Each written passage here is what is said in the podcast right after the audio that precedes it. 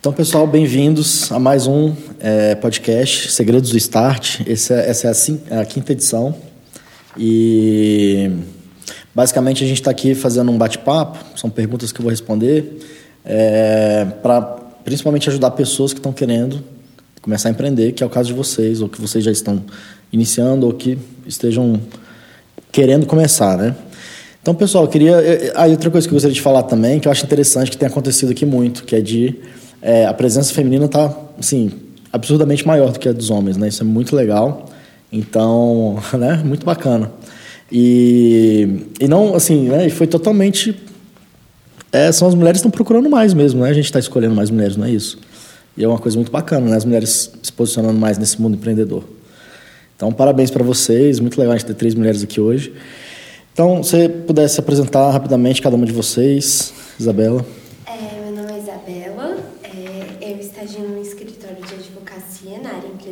Uhum. E eu auxilio meu pai também com as ideias de startup, com a implementação da startup dele. Uhum. E é isso que me traz aqui. Beleza, legal. Eu sou a Cristiane, uhum.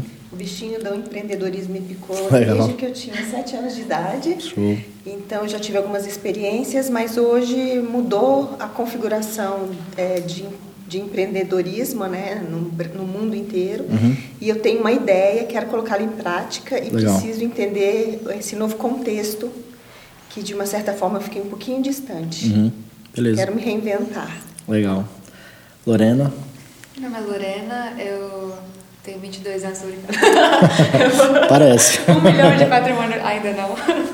é, então, eu saí de um contexto de empresa familiar. Uhum em que a gente estava, eu estava assumindo uma agência de comunicação e uma startup. E aí eu resolvi abrir mão dessas, dois, dessas duas empresas para abrir uma aceleradora de impacto social, coworking e um bistrô ali na região central do Conic.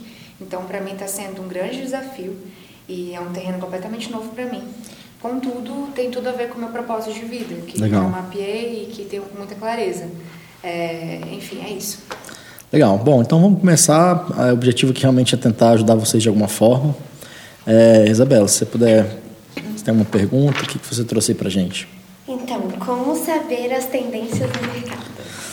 Pois é, as tendências é bom a gente sempre estar ligado, né, para saber o que está acontecendo.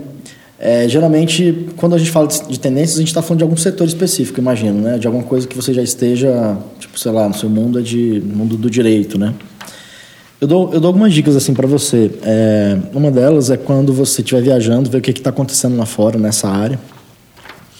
É, uma outra, Isabela, é você seguir as pessoas que estão gerando conteúdo nessa área, pessoas que são referência, que elas vão sempre estar tá, tá trazendo o que tem de mais novo, de mais é, de maior tendência no mercado, né? Então, enfim, no YouTube, no Instagram, nesses lugares você vai, vai sempre encontrar, nos blogs especializados, você vai sempre encontrar é, pessoas ali gerando conteúdo e falando do que está acontecendo no mundo, né? E no Brasil também, claro, né? Existe também um, alguns sites, por exemplo, eu uso muito o Google Trends, que você consegue pesquisar palavras, ver como é que elas estão sendo mais procuradas, ou seja, ela te gera uma, uma, uma excelente, um, ela te dá um, um excelente insight sobre as tendências que estão acontecendo, né? E que mais? Eu pesquiso muito, eu sigo muitas pessoas no Instagram, assim, eu, eu fico vendo lá fora pessoas que estão gerando conteúdo, na minha área principalmente, né?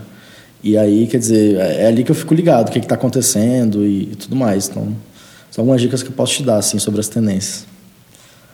Cristiane. Então, ah, para uma pessoa que passa o dia todo tendo boas ideias, uhum. qual o conselho que você poderia dar? Primeiro, porque podem apenas ter aparência de boas ideias. Perfeito. Como saber? Segundo, como focar? Se em uma, em duas ou todas as ideias? É, calma aí, vamos por partes então. é, olha, isso daí é mais comum do que a gente imagina, assim. As pessoas vivem tendo ideias, eu mesmo tenho, tenho muita ideia o tempo inteiro. Eu conheço muita gente que tem muita ideia o tempo inteiro, mas a, grande questão é a execução, né? A ideia por si só ela acaba não valendo nada. Agora, a escolha da ideia, né? Como é que a gente faz, né, para poder é, é, é, é, tirar da cabeça e botar no papel no primeiro momento, depois tirar do papel e botar em prática. Então, eu sempre sugiro que a pessoa anote mais as ideias e não fique só na, na, no campo das, das ideias na cabeça, né? Então, anote e tente ver os prós e os contras de cada ideia. muito ligado ao que você gostaria para você, de às vezes alguma ideia que tenha ligação com as, com as, suas paixões ou algum setor que você goste mais. Aí você vai ver o que que você talvez sinta melhor fazendo, é, atuando naquela ideia. Porque acaba que a ideia de um negócio é pior do que o casamento, que é alguma coisa que você vai fazer pro, realmente pro resto da vida. Dificilmente você vai largar aquele negócio ali tão cedo, né? Vai, vai ficar por 5, 10, 20, 30 anos. Então, assim, tem que estar ligado a alguma coisa que você realmente gosta de fazer. Então, esse é, o, é um critério relevante, na minha opinião. Então, anota, anota no papel, bota os prós e contras, vê o que, que você realmente gosta. E aí, depois, você pode, dessas, sei lá, 3, 4, 5 ideias que você botou no papel ali, você pode testar no primeiro momento coisas muito simples, começar a pesquisar o setor, começar a analisar, conversar com pessoas do setor, para ver também o que, que faz sentido. Né? E aí partir para uma validação. Mas, assim, é, não adianta só ficar gerando ideias, ideias, ideias, né? E a sua, sua segunda pergunta foi de, da questão do foco, né? É, é se focar em todas as ideias, em é, uma? Em... Não, eu, é, eu digo sempre o seguinte, que quem está iniciando não tem a menor possibilidade de focar em mais de uma ideia. Assim, eu acho que ela tem que tentar executar uma só e, e bem feita. Nesse primeiro momento, eu acho que vale uma pesquisa, uma sondagem em cada uma das ideias, pensar um pouquinho mais. Mas quando você escolher alguma coisa para executar, de fato, faça só uma. Mas é melhor focar na ideia ou no cliente que está... Não, o cliente, na verdade... É possível cliente da... É, quando você tem ideia, faz validação, você vai ter que conversar com o cliente. Inevitavelmente, né? E você, na verdade, quando você tem uma ideia, você tem que. É um achismo, né? É uma hipótese. Você vai construir uma hipótese e testar ela. Então você vai no mercado, você vai conversar com as pessoas, com pessoas que poderiam, é, de fato, comprar o seu produto. E aí que você vai escutar o cliente entender. Não, precisa, não é que você precisa ter cliente antes, não. Mas você vai precisar conversar com quem vai comprar o seu produto. Né? Então, para você validar se aquela sua ideia faz sentido. Que o maior, maior erro das pessoas é esse. É você, elas têm uma ideia, elas acham alguma coisa e aí constroem um produto para solucionar aquele problema ali, ou, né? E aí, quando vão tentar vender para o cliente, o cliente não quer comprar. Então, é, é isso que eu sempre falo para as pessoas: tente vender antes de fazer o produto de fato. Tente conversar com o seu cliente para ver se realmente aquela dor ali é real, se não é só uma coisa da sua cabeça. Que às vezes é um problema que você tem que os outros não têm, ou que pouca gente tem, ou que não é tão relevante, ou que as pessoas não pagariam para resolver aquele problema. Então, tem várias questões que você tem que entender. Conversar com o cliente assim é fundamental, sem sombra de dúvidas é, mas nesse, nesse contexto ainda de descoberta. Entendeu? Certo. Lorena. Bom, eu vou mudar um pouco o contexto dessa questão mais né, de ideação para um contexto de, beleza, eu já tenho um negócio, eu estou começando, uhum. eu preciso saber em relação a sócios. Tá. Para mim, hoje, é a maior dor. É, assim, como é que a gente faz para a escolha de um sócio? Como é que a gente sabe se realmente é importante ter um sócio? Uhum. Por exemplo, a gente está avaliando se pega um sócio advogado ou não. Que a gente vai precisar escrever muitos contratos, vai precisar gerar muitos projetos. Então, a gente sabe se precisa ou não de um sócio advogado. Se é melhor contratar o serviço ou ter um sócio naquela, com aquela expertise. Bom, tem algumas questões aí em relação à sociedade. A primeira coisa é ver se a pessoa, se você tem sinergia, quer dizer, se, se se você acha que vai ser uma pessoa que você quer estar junto dela durante os próximos anos. É que nem o negócio da ideia que eu estava comentando agora há pouco. Porque se for uma pessoa que você não tenha tanta sinergia, não faça tanto sentido você, né? É porque é casamento, não tem jeito. Então, acho que é a primeira questão. Outras questões que a gente tem que avaliar, por exemplo, o negócio do advogado. Será que realmente precisa de um sócio advogado só para poder fazer contrato ou você pode contratar? É uma dúvida que você vai ter que botar no papel. Será que tem tanto contrato assim para justificar a pessoa ser sócia da sua empresa? Né? E, assim, o contrato, será que eles vão ser tão diferentes um do outro? Ou será que você não consegue ter um modelo e, eventualmente, contratar ele só para adaptar e ajustar, né? É, os modelos de negócios que eu conheço, geralmente não se contrata, não se faz sociedade com o advogado pelo serviço dele, assim. Pelo menos eu não estou tão acostumado com esse tipo de modelo. É muito mais alguém que vai te ajudar, de repente, na parte de gestão, de marketing ou de alguma coisa técnica que você, que é uma, uma área fim da sua empresa entendeu? Que às vezes você não domine. Tem que ser alguma coisa que seja complementar ao que você faz, né?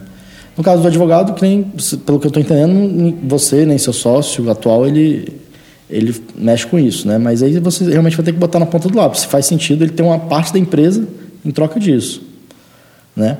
E aí você pode orçar com algumas pessoas. Ah, quanto é que custa fazer um contrato? Assim, assim, assado, né?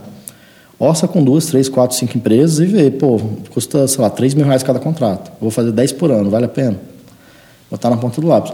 Eu não, realmente eu não, não consigo enxergar assim, colocando advogado para dentro só por causa disso. Só se for uma empresa de advocacia, uma coisa mais específica, né? Você já viu alguma empresa que tivesse tido essa, essa decisão?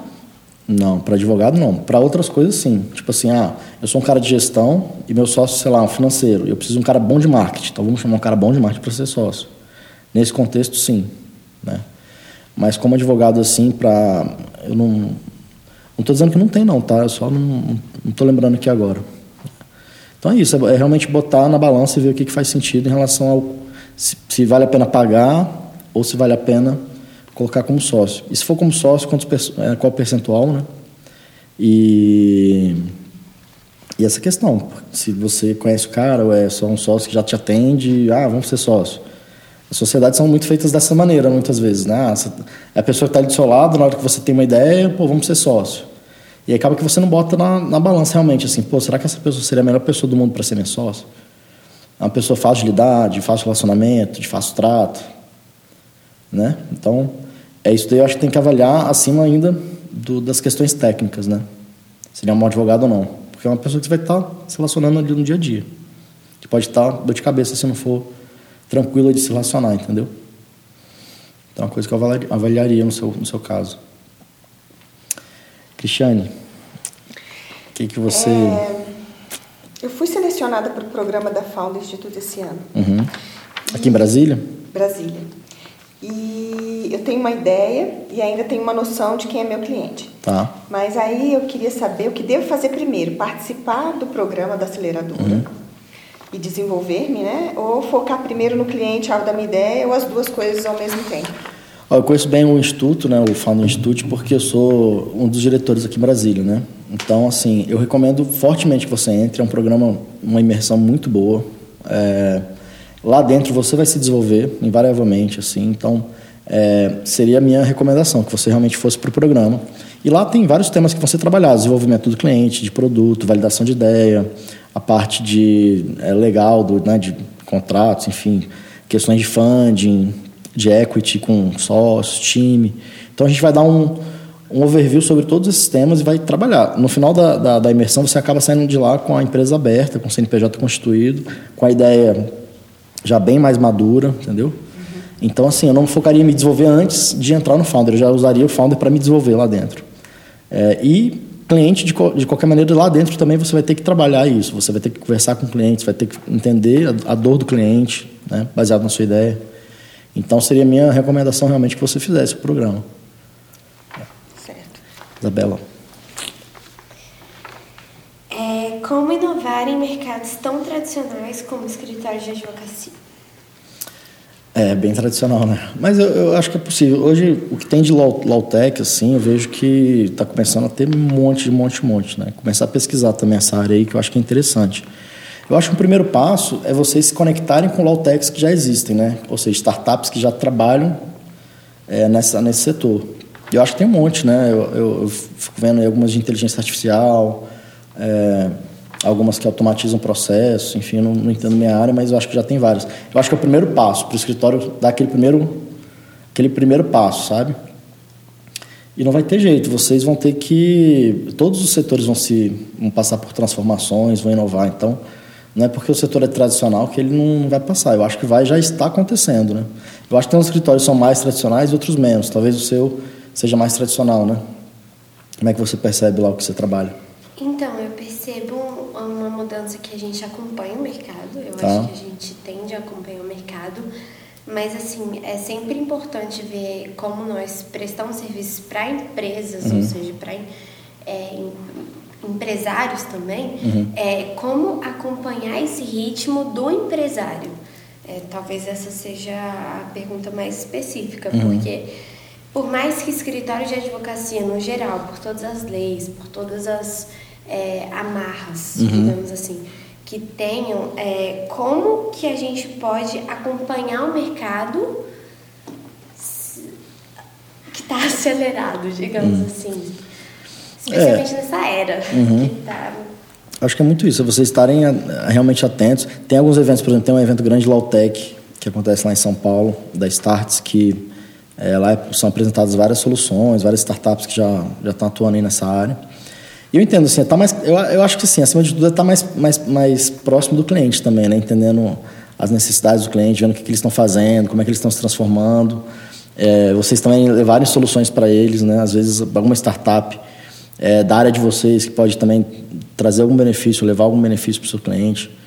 Então é ficar antenado. Até isso daí acho que faz um pouco de conexão com a primeira pergunta que você fez das tendências, né? E eu acho que essa, essa inovação na área de vocês é uma grande tendência, não tenho a menor dúvida. Né? E, e aquilo que eu falei também, tentar primeiro se conectar com coisas que já existem hoje. Assim. Vocês não precisam inventar uma nova startup, não é isso, mas às vezes vocês se conectarem com o que já existe, de startup que já, já estão atuando nessa área. Então, dá uma pesquisada no que tem por aí, porque eu acho que tem muita coisa bacana que vocês já podem usar. Né?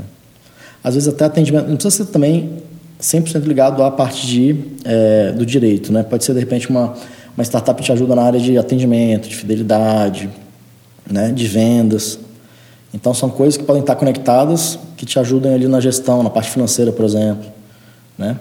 Então, podem ter coisas que, que vão ajudar bastante o escritório ali e vão, de, de alguma forma, inovar também. Né? E vão fazer acompanhar. É.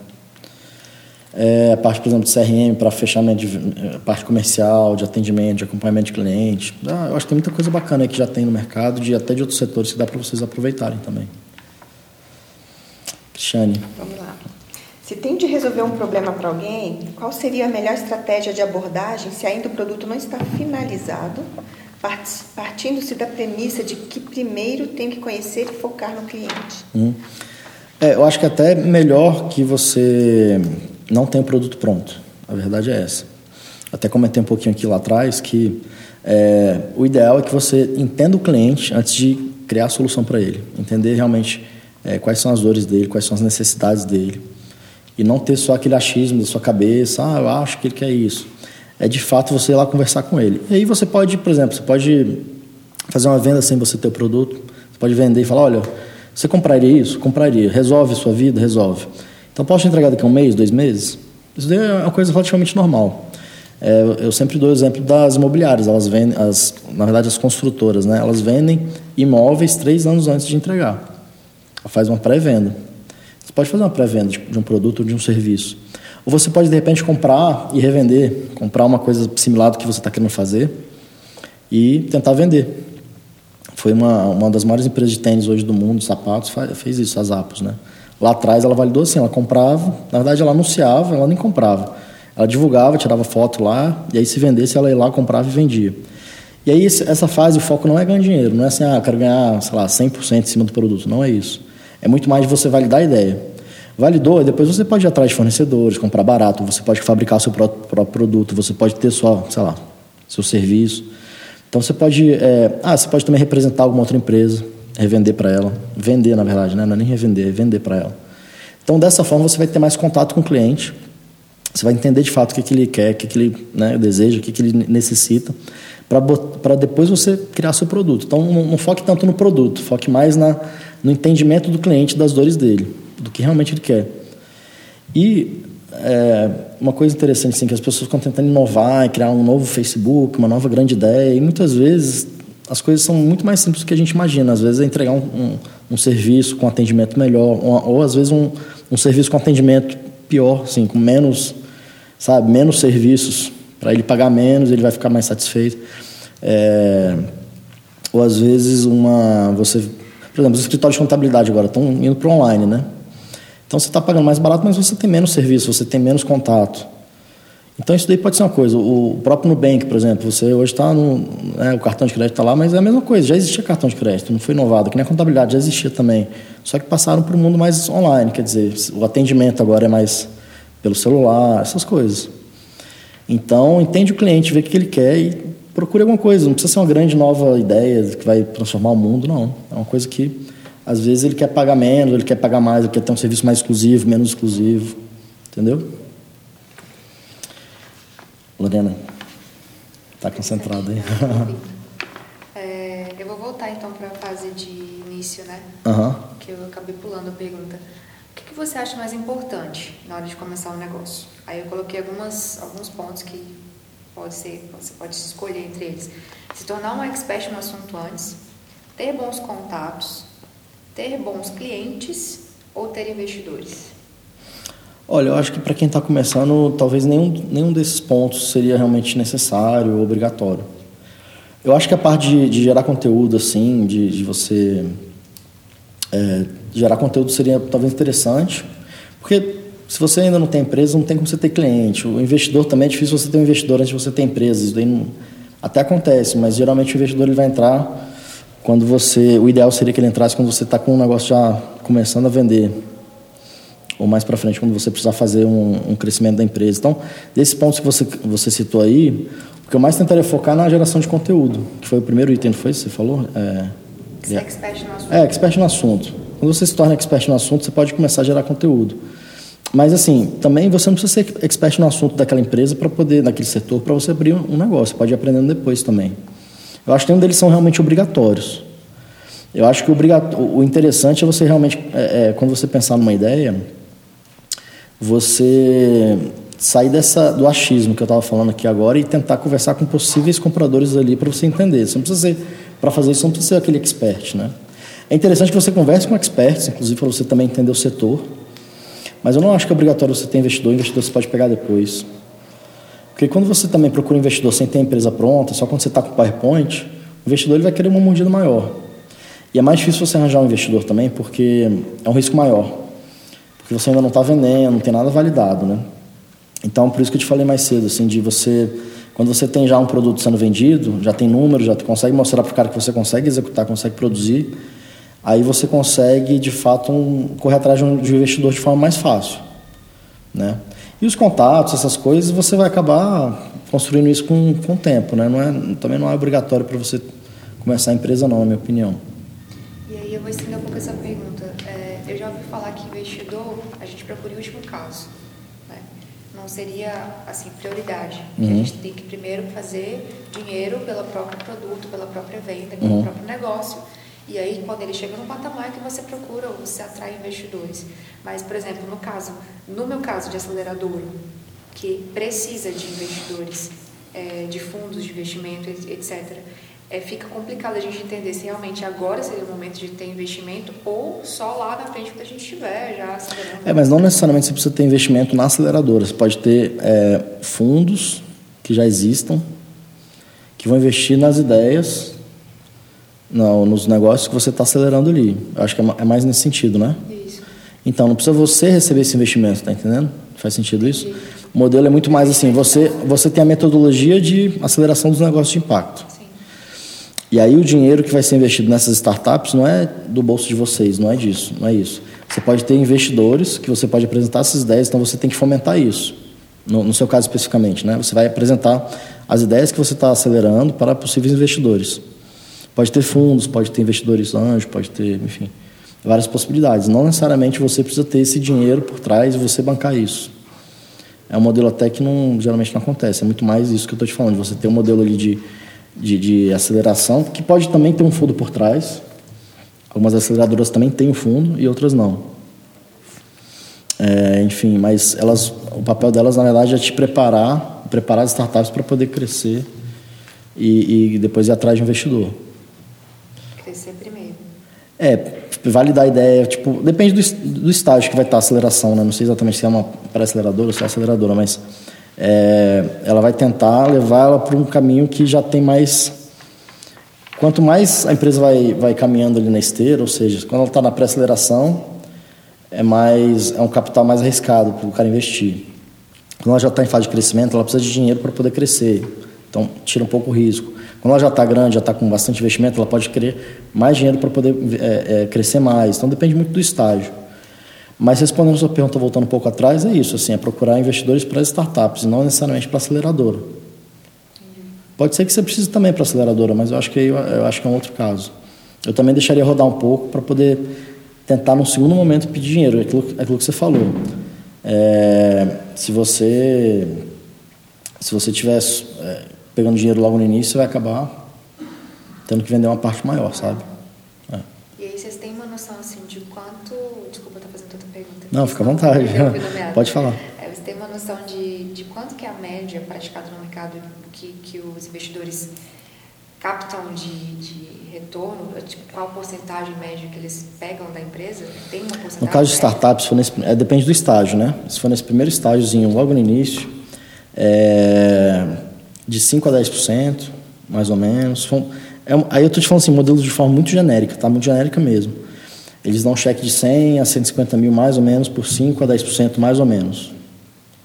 É uma continha de padaria assim, vai, vai, vai variar, mas a, no, no, geral é isso. Para os negócios que estão ali naquele estágio bem inicialzinho.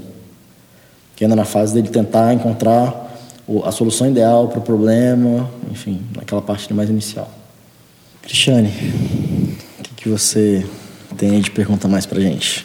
É uma pergunta que dizem que não tem pergunta boba, mas eu acho não, que essa é tem... é boba, mas eu vou perguntar sempre. Fique, fique à vontade, que a gente está aqui justamente para isso, para responder perguntas das mais diversas. Vamos lá. Dentre as características e fatores mais importantes para o empreendedor de sucesso, você entende que paixão, desejo e foco são os mais importantes? Olha, acho, acho que isso vai, vai depender de pessoa para pessoa, né? Eu acho que a paixão tem que ter, né? Para poder você, que nem eu estava falando mais cedo, assim, vai ser uma coisa que você vai trabalhar pro resto da sua vida, ou pelo menos por muitos anos, né? Então é uma coisa que eu acho que você tem que ter paixão por aquilo, né? É, agora, o foco, sem dúvida, apesar de eu, eu não ser uma pessoa tão focada assim, porque eu tenho vários negócios de várias áreas diferentes, mas eu acho que o foco é, é importante, principalmente para quem está iniciando, né? E a característica que eu acho que é fundamental para o empresário é a persistência, a disciplina, né? De, de, de não tem como não tomar porrada, né? Vai tomar muita porrada, muita rasteira, vai cair muito, mas ele tem que ter condições de levantar e continuar, né? É, tem uma frase que eu acho interessante que é o, o, o faixa preta, a faixa branca que não desistiu, né? Então assim, porque muita gente desiste no caminho, né? Na verdade, a jornada é uma maratona, ela não é um sprint. Então, as pessoas têm que se preparar para a maratona. Quem não se prepara fica no caminho. E eu observo muita gente ficando no caminho, né? Eu tô, eu já empreendo há uns 20 anos. O que eu vi de gente ficando pelo caminho. Então assim, quem tem foco, quem tem paixão, quem tem persistência, essa resiliência, né? Essa palavra agora está até na moda, né? Mas quem tem a, a, de verdade a resiliência de manter ali, ter essa disciplina de querer continuar e ali batalhar todos os dias, e tal. Eu acho que esse que é o que vai ali na frente sair vitorioso, sabe? Você acha que faz sentido isso? Legal. Isabela? Hum, a minha pergunta é um pouco abrangente. Tá. Mas como fazer as pessoas se interessarem pela marca? Eu sei que depende do produto, eu sei que depende de. É, eu acho assim, Isabela, mas... no, no, primeiro momento, eu acho que o foco tem que ser o menor possível na marca em si, né? Porque é aquele momento ainda de você testar se o produto faz sentido. Eu acho que a marca só vai fazer mais sentido quando for para crescimento, assim, na, quando você já tiver com o produto no mercado e quiser crescer ele, e aí você vai ter que gastar dinheiro com marketing, com desenvolvimento de, de marca mesmo, né? Então, assim, eu não focaria nesse primeiro momento, que eu acho que é o, é o momento que você está tá, tá passando lá com o negócio do seu pai e tudo mais, eu não focaria em marca. Claro, eu acho que tem que ter um nome, uma marca e tal, mas assim, eu colocaria um peso menor nisso, né? É, eu, eu vejo que é, algumas empresas elas erram muito quando elas começam por coisas menos importantes. Por exemplo, ah, eu tenho que ter um, um, um papel A4 timbrado, um, um, cartão de visita bonitão, uma marca bonitão. Então, assim, eles gastam rios de dinheiro com coisas que não vão ajudar você a vender, no final das contas. Eu acho assim, o produto de repente tem que ter uma embalagem legal, tem, mas assim, será que no primeiro momento você não consegue tentar vender o produto sem ter essa melhor embalagem do mundo, ou melhor cartão de visita do mundo? Então, assim, eu, eu realmente não focaria tanto na imagem e na marca nesse primeiro momento. Faz sentido isso também? Faz. É, isso, claro, eu estou falando assim, para o estágio inicial. Não é que a marca não, não deva ser é, levada em consideração, acho que sim. Mas se ultrapassar desse estágio. Desculpa, gente. Pode perguntar, fica à vontade. É, ultrapassado esse estágio inicial, quando já tem uma marca consolidada. É, aí é outro estágio. Como despertar esse interesse pela marca? Porque tem marcas que me, me atraem simplesmente por eu saber a filosofia. Isso talvez até seja. É, aí, aí tem que fazer um estudo, cada caso é um caso, né? Tem, tem marcas que vão mais pro lado da emoção, tem marcas que elas é, exploram um benefício, que nem. É, uns exemplos mais clássicos, assim, que a Volvo, quando você pensa em Volvo, pensa em segurança, umas coisas assim. É, mas daí é um trabalho de anos, né? Porque você tem que gastar muito dinheiro, não só tempo, né? Mas dinheiro também para poder você ter essa construção de marca. Isso daí custa muito caro. Então, assim, é, mas eu acho que assim, quando você estiver nesse momento já de crescimento, você tem que sim trabalhar a sua marca e pensar o que, que você quer passar de, de ideia, de o que, que sua marca, marca vai significar na cabeça das pessoas. Tem marca que vai significar carinho, amor, sabor, não sei, cada caso é um caso. Aí tem que realmente fazer um trabalho, assim, é difícil te responder o caminho da pedra agora, assim, sem ter nenhum exemplo é, concreto para te falar, sabe? Mas, de qualquer maneira, só lá na frente. Tá. tá bom? Shane. É, com relação à imagem da startup, é, ela está falando da marca, né? Uhum. A minha pergunta é em relação à imagem da startup e do, do seu founder. O que mais conta? É a imagem que ele passa? É, hoje em dia há uma credibilidade grande em relação à, à pessoa que está fundando uhum, uma startup, né? Se ela, às vezes você tem já 10 startups, você fala, ah, mas é, é do Rodrigo a startup, uhum. e alguém já falou, opa, então vamos uhum. olhar para ela, né? E assim, eu noto que hoje em dia existem profissionais que estão preparados para impulsionar, para criar uma imagem sua e da sua startup que muitas vezes não é fidedigna, uhum. né? É, não, se, não se usa tanto marketing, etc. É, mas essa impulsionadora, essa fazer com que você ou a sua startup se transforme numa peça é, famosa. É, assim. Vamos dizer assim. Eu acho que sim. Existe isso sim, da pessoa já tem um, track record que a gente chama, né? Então, assim, ah, se ela já conseguiu construir uma, duas, três, um, um dois, três negócios grandes, ela, a chance dela construir um novo negócio bom é alta, né? Porque ela já tem aquele histórico. É, mas isso não significa que a pessoa que também não tem o histórico não vai conseguir também. Então, assim, é difícil analisar dessa forma. E realmente tem esse negócio do hype agora, né? De ah, os founder, founder, founder que as pessoas falam muito. Mas eu, eu, eu, eu acho assim, no final das contas, a gente ainda cai pro problema que a pessoa está resolvendo, a startup está resolvendo, né? Se ela consegue resolver aquele problema, aí que vai fazer a startup bombar, não é a imagem do founder. Sabe, assim, no final das contas vai ser, cara, você está resolvendo um problema como? Faz sentido para o mercado? O mercado vai comprar? Tem, tem tamanho de mercado? Porque isso daí, é muita, muitas vezes, o, o próprio mercado já vai entender se aquilo ali que ele está fazendo tem tamanho ou não. Uma coisa é você resolver uma coisa só de uma pessoa que você consegue vender para mil pessoas. Outra coisa, você fazer alguma coisa vai vender para um milhão de pessoas, 10 milhões, um bi. Então, assim, o mercado também vai dizer isso. Então, é, é foge um pouco desse estereótipo que eu acho que é o que está na sua cabeça, de já o, o, founder tem que ser isso ou tem que ser aquilo. Eu, eu fugiria disso, assim, sabe? Uhum. Tanto, olha o tanto de startup que tem aí que é super famosa e que o, o founder não era nada, né? Quer dizer, acontece. Estou dizendo que ele não é nada, nada. Na verdade, ele fez o dever de casa, mas que ele não era conhecido. Né?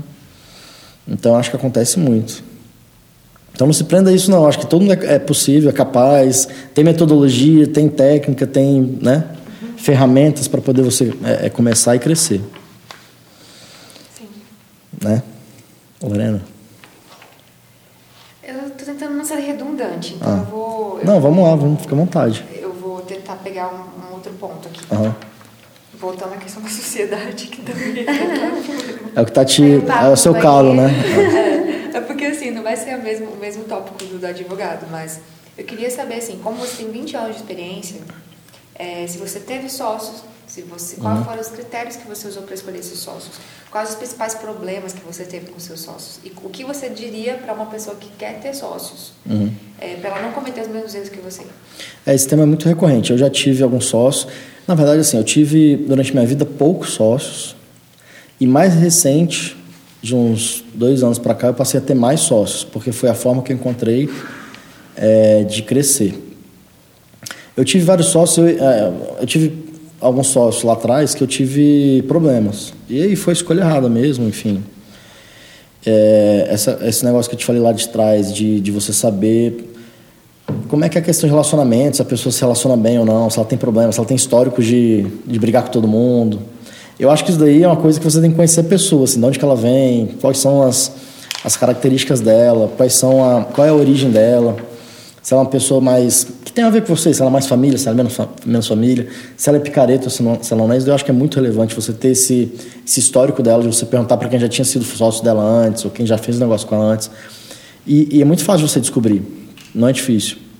E as pessoas erram de não ligar para quem já teve contato com essa pessoa antes, quem já fez algum negócio com ela, ou quem já contratou ela antes, ou quem já foi o chefe dela antes, ou o subordinado dela. E hoje em dia está tudo conectado, então você consegue rapidamente descobrir no Facebook, no LinkedIn ou no Instagram quem que essa pessoa conhece.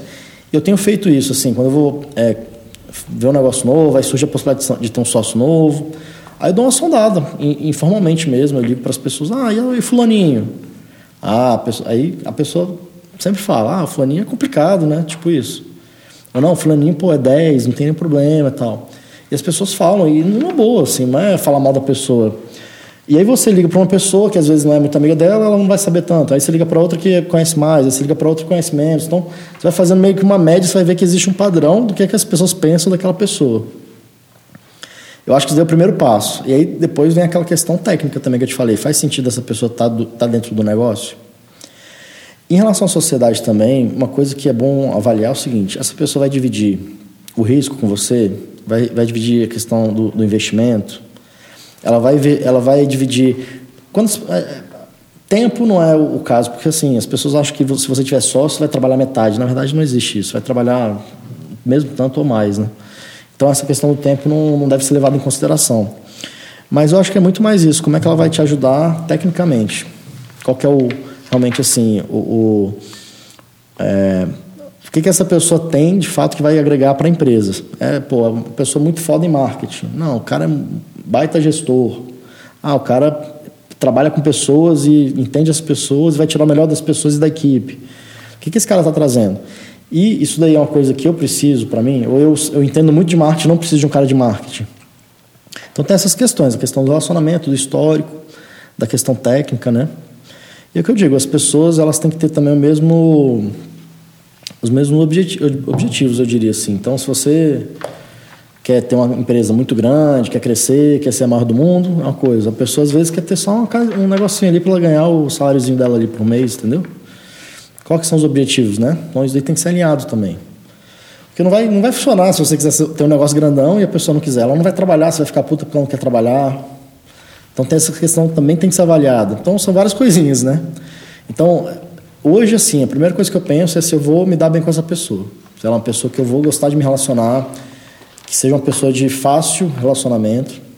Primeira coisa, assim, porque não adianta a pessoa ser a melhor técnica do mundo, a melhor pessoa do marketing do mundo, do, de gestão, se eu não conseguir me relacionar com ela. Então, para mim, isso daí é primordial. E também se ela é picareta ou não. Isso daí eu consigo descobrir relativamente fácil. É, porque se ela for, não faz sentido eu ter sociedade com ela, né? Então eu faço umas ligações. Aí eu descubro, assim, não tem jeito, assim, eu, eu, ligo. E às vezes as pessoas não querem falar. Ah, eu prefiro não falar. Aí você já sabe que tem treta. Já aconteceu, outro dia aconteceu isso comigo, um, sei lá, uns seis meses atrás. Eu liguei para algumas pessoas que já tinham sido sócias dessa, pessoa que eu queria saber, que eu ia propor uma sociedade. Porque eu falei, pô, esse cara é muito bom. Então, deixa eu ir atrás, né? E aí não deu outra mais de duas pessoas falaram. Eu acho que duas ou três pessoas falaram, ó, oh, prefiro não falar. Aí uma fala um pouquinho, mas também não quis se comprometer. Eu já entendi o recado. Você já foi sócio de algum amigo? Já, já fui sócio de amigo. Aí acaba que depois perdi a amizade, né? Entendeu? Perdi. Complicado. Mas assim, não, não é regra isso, assim. Pode ser que seja amigo. E pode ser que não seja também. É, isso eu acho que não tem, não é regra. Né? Mas se você alinhar essa questão, se você tiver essa questão do relacionamento, ou me dou bem com a pessoa, vejo, me vejo relacionando, me relacionando com ela profissionalmente para o futuro, me dou bem, ela é uma pessoa de fácil relacionamento. Agora, pô, se, se, se, você já sabe que a pessoa é estourada, que briga com todo mundo tal, qual que é a chance disso dar certo? É mínima, né? Eu vou contextualizar uma situação, tá. porque eu acho importante a sua, a sua visão. É, a gente está com a possibilidade de ter um chefe de cozinha que gerencia a parte da, do bistrô. Perfeito. Ele é meu amigo. E aí, assim, amigos de 10 anos. A gente já trabalhou junto em algumas, alguns eventos. Isso aqui está sendo gravado, você está lembrando, né? Ele vai escutar. é. Mas vamos lá. Eu acho importante, acho importante. Mas a gente já, a gente tá. de 10 anos, acho que ele vai ficar chateado. Vamos lá.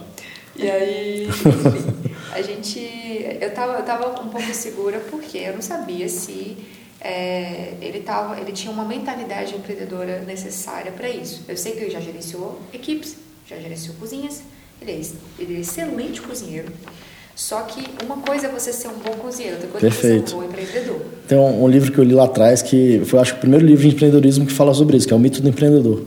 Que é a melhor, a melhor sei lá, a mulher fazia o melhor bolo da cidade, mas ela não sabe ser a melhor dona de confeitaria Exatamente. da cidade. E aí, assim, a, nossa, assim, a minha, minha, minha ressalva é, ok, eu pego ele como chefe de cozinha e eu treino ele, eu invisto nele em cursos, eu invisto ele fazer, sei lá, um pretec, eu falo, sei lá, um monte de coisa para ele criar uma mentalidade. Isso vai levar, sei lá, um ano, dois anos, cinco anos, não sei. É, eu acho que é furado por esse caminho. E de aí, você tentar desenvolver a pessoa para se transformar naquilo, que você gostaria. Que você Porque a pessoa. Esse é o empreendedorismo, acho que tem que estar dentro dela, não tem jeito. Porque às vezes a pessoa não quer. Ela não quer, não quer ser dono, não quer empreender. E o melhor gestor, que é empregado, muitas vezes não vai ser um bom gestor empresário. E as pessoas confundem, é muito difícil. Então você tem que ver o seguinte: primeiro, o que ele quer da vida? Ah, você quer ser empresário? Aí você começa a avaliar também se ele tem o perfil para ser ou não. E assim, o chefe, isso é uma coisa que as pessoas às vezes não. É, é a mesma coisa do advogado. Você pode contratar um chefe, ele desenvolve o cardápio. Quem vai replicar o cardápio não é o chefe, é o cozinheiro. Cozinheiro é relativamente barato, muito mais barato que um chefe, por exemplo. Então você não precisa de repente ter a sociedade com o chefe. Ele pode ser o seu criador de cardápio, ele pode até assinar. Ele pode assinar, pô, é, isso aqui é um cardápio feito pelo chefe Zezinho. Não tem problema. Só que o, o, o cozinheiro, o Joãozinho, que vai executar. E os restaurantes são assim.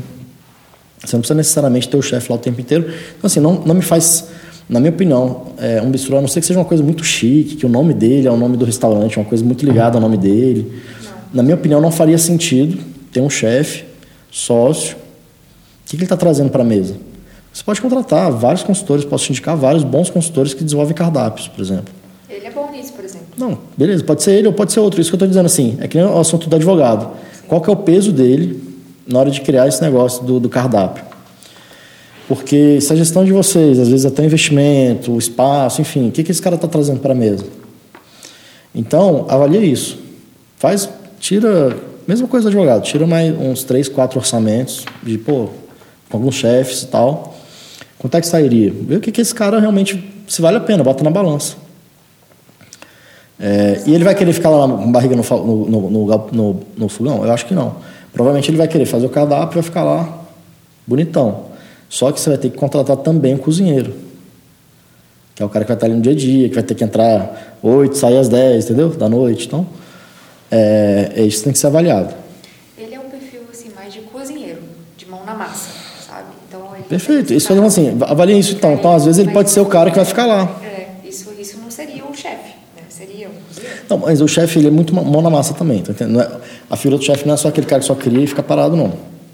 Tem um chefe que está na cozinha também, mas avalie isso. Esse é o cara que realmente vai ficar lá tomando conta da cozinha do seu restaurante, da qual ele é sócio.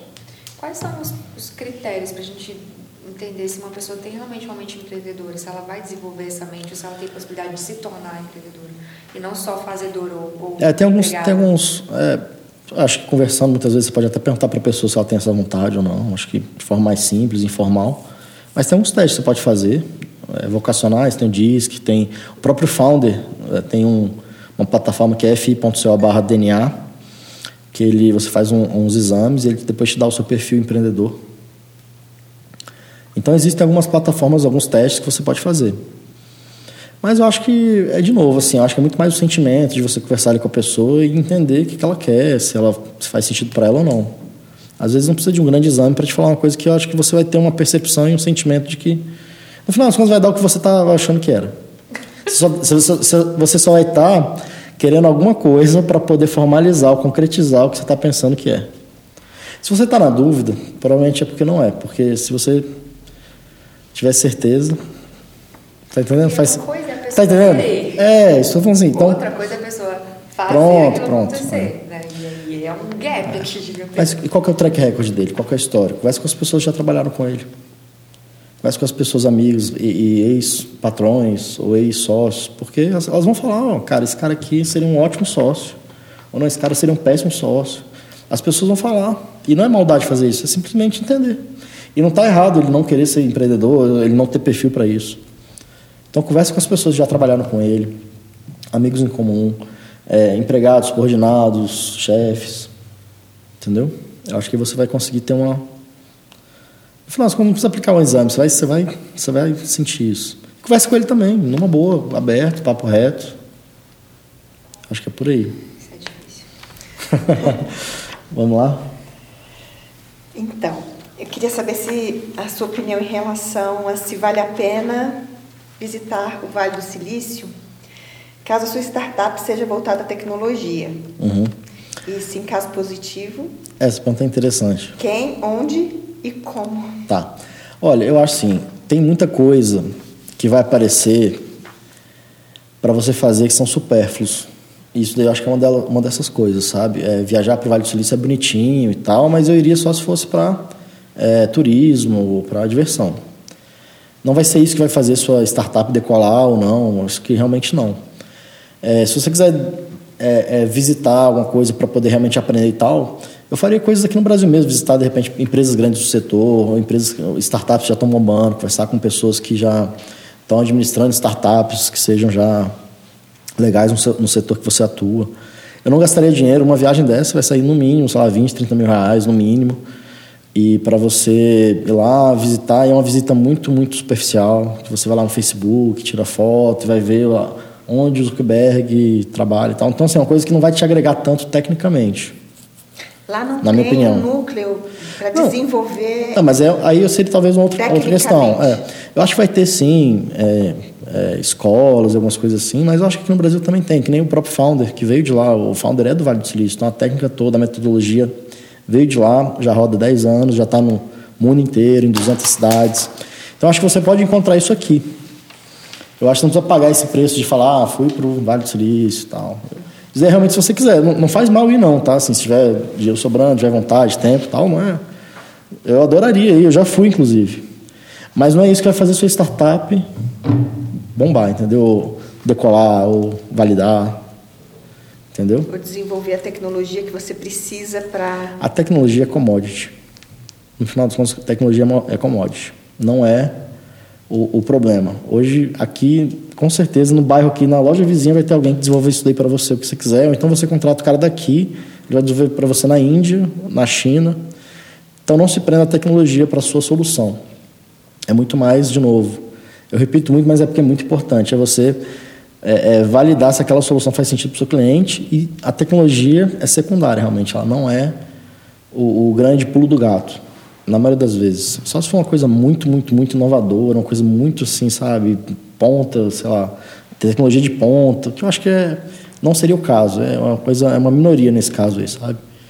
Então não me, não me empreenderia essa questão de tecnologia, de ah, tem que ir no melhor lugar do mundo de tecnologia, não. E não empreenderia nesse ah, tem que conhecer o mundo, o lugar tal, onde foi a origem das empresas maiores do mundo. Acho que não, não vai ser isso também que, não, que vai te fazer decolar, sabe? Faz sentido também? Faz sentido. Sim. É porque vai aparecer essas tentações. Você vai aparecer alguém, pô, vai lá, que lá você vai.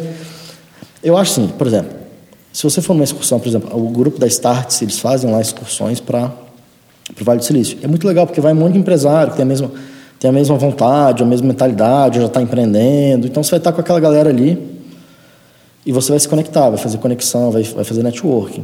Mas eu acho que é caro. Você pode fazer isso aqui também. Você vai ter eventos aqui, bons eventos aqui, tipo a Case, no final do ano em São Paulo. Tem vários summits que, vai, que, que estão rolando. Tem em Floripa, agora em agosto, eu vou até lá.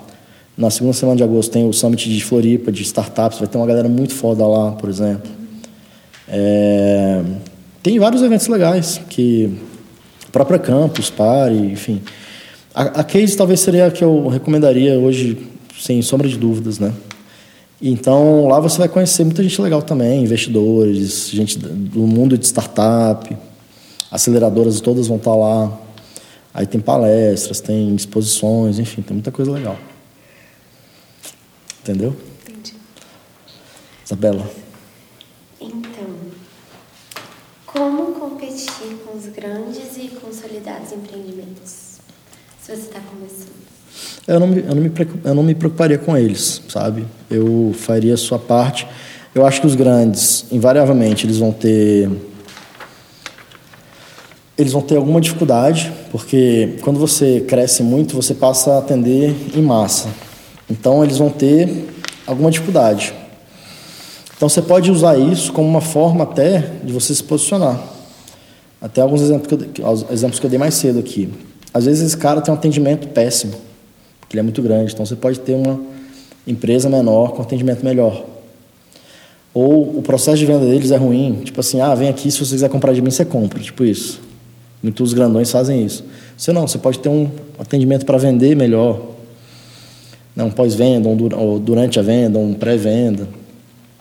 Você pode vender um produto mais exclusivo do que o outro, porque o outro é, se é uma empresa muito grande, às vezes é um produto já de massa, então às vezes o produto mais exclusivo, é, com, de repente, mais atributos, mais recursos.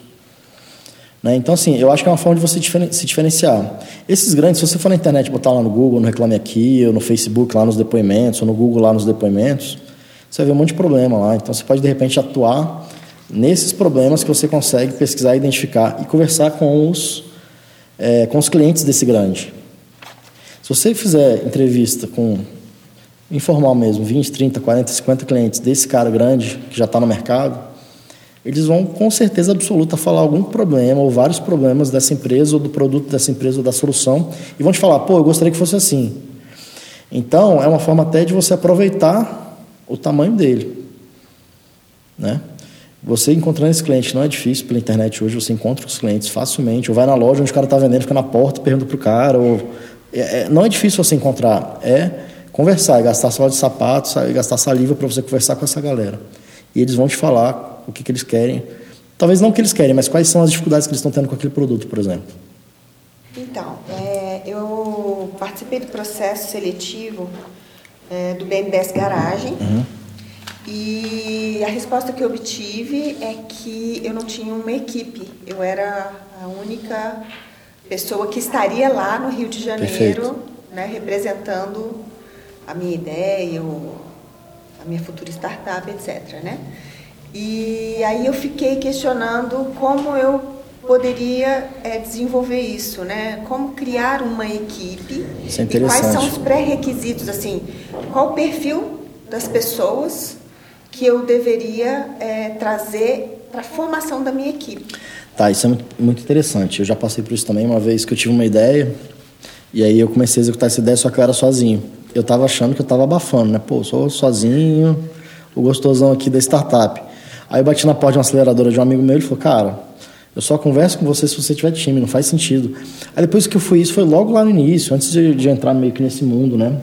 E hoje eu estou mais familiarizado eu entendo o que, que significa isso, porque existe uma metodologia. A startup, ela, o time ele é muito mais importante muitas vezes do que a própria ideia, né? Do que o próprio produto, porque é o time que vai fazer executar e vai fazer aquilo ali se desenvolver. Então eles exigem que você tenha dois ou três, pelo menos, né, no time, que sejam complementares, inclusive. Se for dois caras de marketing, ou dois caras de gestão, ou dois caras de TI, já fica, já vão olhar já, não vão gostar tanto. Então assim, o time ele tem que ser complementar. Aí eu acho que a sua pergunta é muito mais como montar esse time, né? É, não é fácil. Eu acho que talvez isso daí seja a parte mais difícil da startup, é montar o time que vai tocar aquela startup, né? Mas é, existem algumas técnicas também para você não, não, não, não, se atrapalhar. Então, você pode trazer pessoas para começar ali fazer um, meio que um período de experiência e que se eventualmente elas forem boas, você pode é, oferecer é, participação na startup. Só que não é só assim, ah, vem para cá, fica aqui dois meses, der certo, você fica com 30%. Não é isso. Existe umas, é, por exemplo, existe um contrato que é um acordo que você faz, chama vesting, com Cliff, por exemplo. Basicamente é o seguinte, ele vai ter que se comprometer de fazer algumas entregas durante um período e ele vai ganhando equity aos poucos. São degraus que vão sendo estipulados. Você combina isso, ó, se você entregar tanto, no final de um ano você tem 1%, 2%, 10%. E aí ele vai crescendo junto com a empresa, né? Por que isso? Porque as pessoas geralmente, aquilo que eu estava te falando, ah, você está aqui no meu lado, tive uma ideia, vamos ser sócios, você tem 30%, 50%. Testa, vê se o cara faz sentido ele estar tá ali no negócio, que a ideia sempre vem de uma pessoa. As ideias não são feitas assim em grupo, ah, vamos todo mundo aqui ter uma ideia junto. Não. Funciona assim, é a ideia de uma pessoa, e você vai criar seu negócio, você vai ter sua ideia, você vai chamar pessoas para poder compartilhar daquele seu negócio. Vai, pô, vamos criar juntos. Você vai vender o sonho, né? Pô, vamos vender, é, vamos criar essa empresa, esse negócio. Aí tem a questão do propósito. Tem que fazer sentido para a pessoa também. Mas é isso, assim, a recomendação que eu dou no final das contas, quando você encontrar essa pessoa que você acha que vai ser a pessoa, é de fazer esse contrato. Dali ganhando aos poucos e ela crescendo junto com você. É um, tem um momento de paquera, de namoro, pega na mão, beijinho, depois casa. Mas qual o critério de, eu pergunto, a, a característica, assim, o perfil técnico? É, então depende das suas. Eu, eu não digo ideal porque cada. É, basicamente assim, uma... se a gente for falar pelo padrão, você na startup é, os investidores vão querer sempre olhar e, e é o que faz sentido para poder a startup funcionar. É o cara de gestão, o cara de business, o cara de venda, o cara de marketing e o cara de tecnologia. São os três pilares. É isso que é, hoje de, se diz que é o, é o mínimo de, de, complementariedade de founders ali. É um cara de business, de gestão de venda, um cara de marketing, que vai fazer a parte de growth, de crescimento e tal, um cara de tecnologia. Caras bons nessas áreas. Entendeu? Então, basicamente, você tem que ter esses três ali. Você mais dois, aí você tem que ver onde é que você se encaixa mais nesse perfil. Talvez de business, talvez. É... Aí, aí vai ter que procurar isso no mercado. Tem um amigo meu, por exemplo, que está abrindo uma startup, o que, que ele fez? Ele falou assim, eu não quero nem pensar na ideia ainda, eu quero montar time. Entendeu? Ele está montando time, depois que ele vai resolver o problema. Porque existe a técnica de validação. Então, você vai ter... Ah, eu quero atuar no setor de, sei lá, de advogados. Vamos lá conversar com os advogados para ver o que, que tem de problema aí.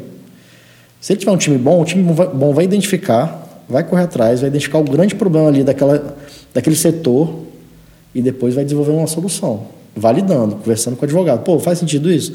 Se eu te entregar assim, faz sentido? Aí faz o MVP, que é aquele primeiro produto viável, aquela mais simples ali possível, para começar a validar depois a solução. E você acha que é, há algum impedimento assim? Que uma coisa que possa atrapalhar o fato de um membro dessa equipe ser ter o perfil de gestor e ser a pessoa que é, domina o conteúdo, não de tecnologia, o conteúdo técnico daquilo que você vai é, oferecer para resolver a solução do, do problema, da, vai ser a solução do problema do seu cliente. Ou seja, é, um membro é gestor, mas ele é o que entende do assunto técnico. Um exemplo do advogado. Ele é um, um advogado gestor e ele vai oferecer um serviço para resolver é. uma questão acho tem, jurídica. Acho que tem os prós e os contras. Ele pode ser um, ele pode ser muito bom. Acumular. Mas ele pode, sim, não tem problema, mas assim, ele pode ser muito bom porque ele já é do setor, mas ele pode estar também com a ideia enviesada, com, com as possibilidades já, pô, só se funciona se for assim, porque o cara já é do setor. As grandes inovações acabam acontecendo muitas vezes, também não tem regra para isso, tá? mas muitas vezes por pessoas que são de fora do setor. Porque o cara vive aquilo ali no dia a dia, ele já não consegue mais pensar tanto fora da caixa. Já está com a imagem viciada. É, já está viciado. Então, assim, também não tem regra. É isso que você vai ter que avaliar. Assim, se faz sentido se esse cara é um cara muito quadradão, ou se ele é um cara, pô, tá no setor, mas ele consegue pensar fora, consegue sair e dar um zoom out, assim, para poder enxergar as coisas de uma outra forma. Mas acumular essas duas características e, e inevitavelmente é, não, quando, quando eu falo, funções, você acha Não tem problema, porque quando eu falo que tem que ter um gestor, um cara de tecnologia, um cara de marketing, não necessariamente eles são daquele setor. Por exemplo, startup na área de saúde. Pode ser um cara, um gestor que não sabe nada de saúde, pode ser um é o cara de business, né? O cara de marketing, de venda, ou, desculpa, de, de vendas, comercial, né? E o cara de, de, de, de business. O cara de marketing também nunca atua naquela área e o cara de tecnologia também Pode acontecer, não tem problema nenhum. Para isso, acho que não, não é um problema. Uhum. E ele pode ter, ó, às vezes, invariavelmente acaba que um deles é ligado ao setor, geralmente, né? não tem jeito. Mas não tem problema nenhum, não. Mas tem que entender se o cara não vai estar envezado ou não. Né? Uhum. Certo. Lorena, por exemplo, uma, uma, dica que eu tenho que te dar é. Você, eu, eu conheço lá o seu espaço, né? aquele espaço no terraço que é maravilhoso, lá um setor comercial, com uma vista maravilhosa. E o bistrô vai ser aberto lá, pelo visto, é que, que eu estou entendendo isso, né? Você pode fazer eventos lá, para poder validar a ideia do bistrô, por exemplo. Então, assim, não precisa montar uma cozinha monstruosa, um, comprar os melhores, as melhores louças, os melhores móveis, não. Faz um negócio despojado, vê se as pessoas vão lá, aí você vai ter experiência de comprar do fornecedor, experiência de lidar com o chefe. Faz com esse cara mesmo, faz, pô, vamos fazer 10 eventos aqui, nas próximas 10 semanas. Depois da décima, você decide se vai ser sócio do cara ou não, entendeu? Por exemplo. É, o espaço já tem, é maravilhoso. Acho que é muito mais explorar o espaço ali que você tem e ver se faz sentido. Então, faz eventos de gastronomia lá dentro. E aí, é, você pode alugar alguns equipamentos, pode preparar numa cozinha. Por exemplo, eu tenho cozinha industrial, eu posso alugar a cozinha para você preparar e eu faço isso com alguns chefes. Alguns chefes que pegam eventos grandes para fazer, eles fazem na minha cozinha, leva tudo pronto só faz a finalização lá no espaço. Então você pode, de repente, fazer isso. Você pega e, e contrata lá, um, aluga alguns móveis, é, faz a comida em algum outro lugar, leva, serve como se fosse um jantar, um dia de um jantar, um evento, com alguma temática.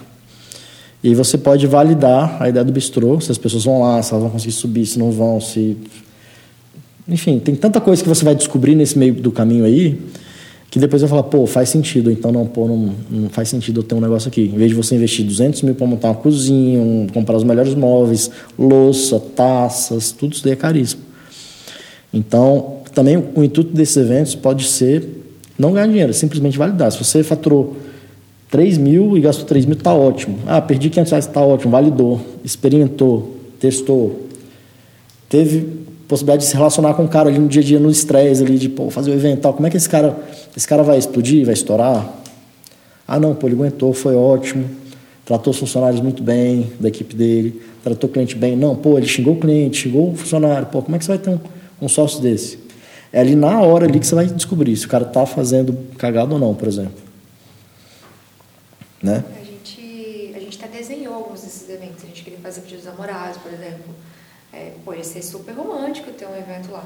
Só que aqui a gente, se, a gente se deparou com algumas questões. Por exemplo, quem que ia ser o casal de namorado que nunca ouviu falar daquele espaço na vida ia levar a namorada ou namorado num dia tão especial como aquele. Mas aí você, mas daí você constrói.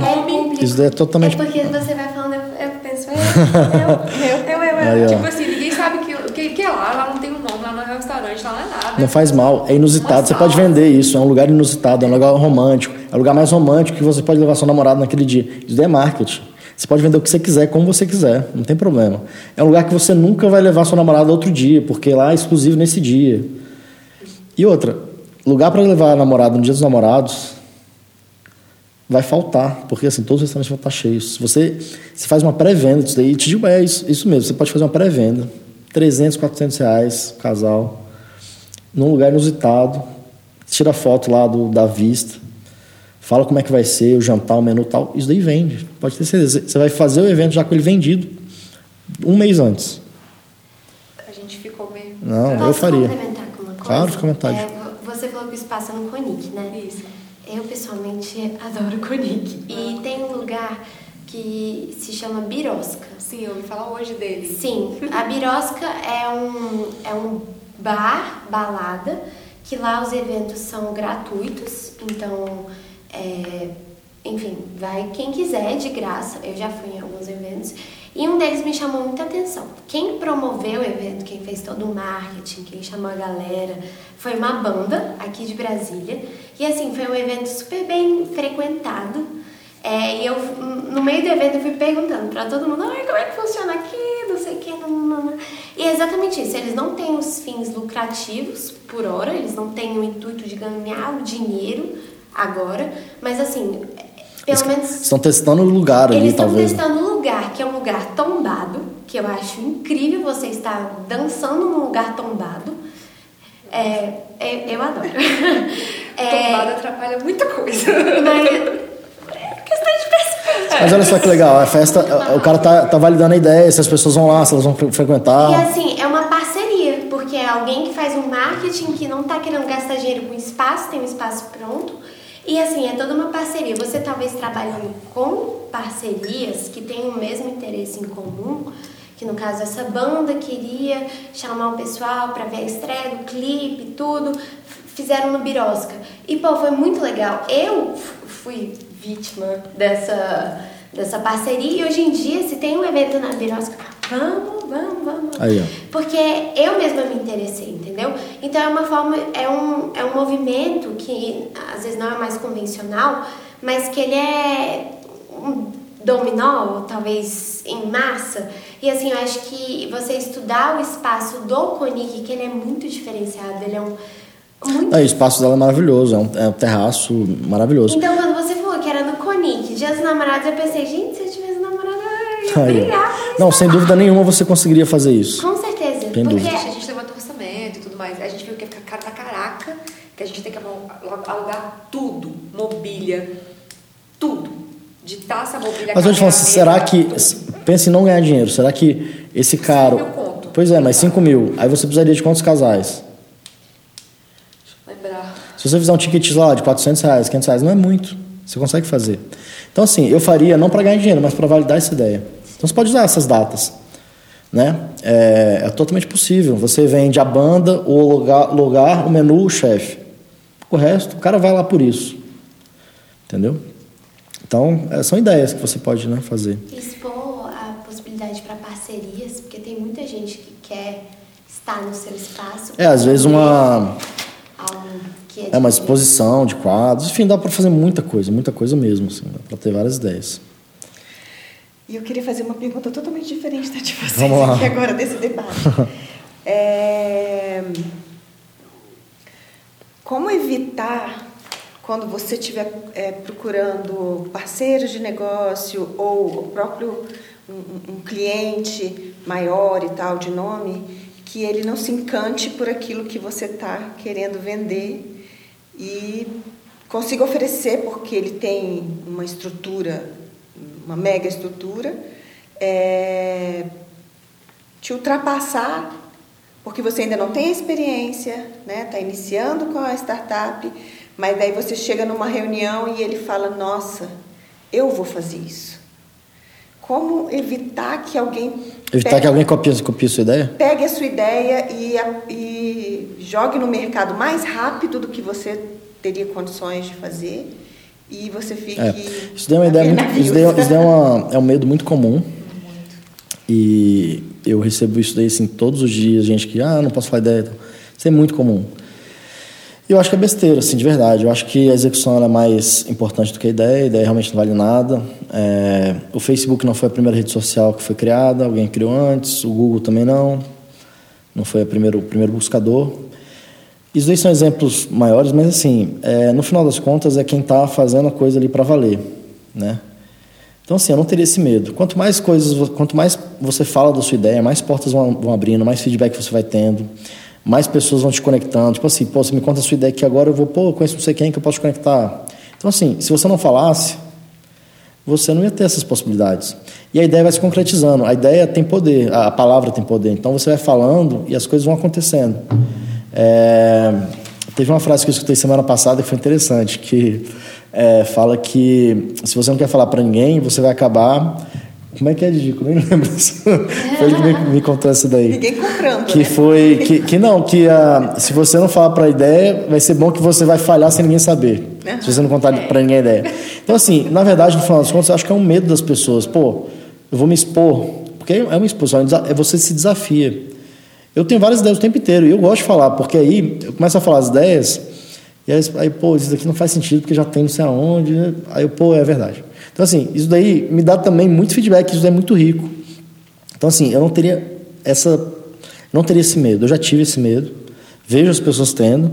Eu acho que isso daí é uma grande forma de acabar se boicotando, na minha opinião. Então, eu não teria mesmo essa, ideia, essa, essa dificuldade hoje, com o meu pensamento de hoje, assim, com o Rodrigo de hoje, com a com a forma como eu penso hoje. Então, fala ideia para todo mundo, fala até com, com concorrente de verdade, porque o, é, o concorrente vai falar, cara. Eu tenho medo, mas as pessoas me chamam a atenção e falam, você está contando para todo mundo. Mas aí, quem que, o que, que essa pessoa já fez, né? Quer dizer, é, é, uma, é um erro também das pessoas, que é o seguinte: fala, fala, fala, o que que. O, as pessoas, elas dão opinião para tudo.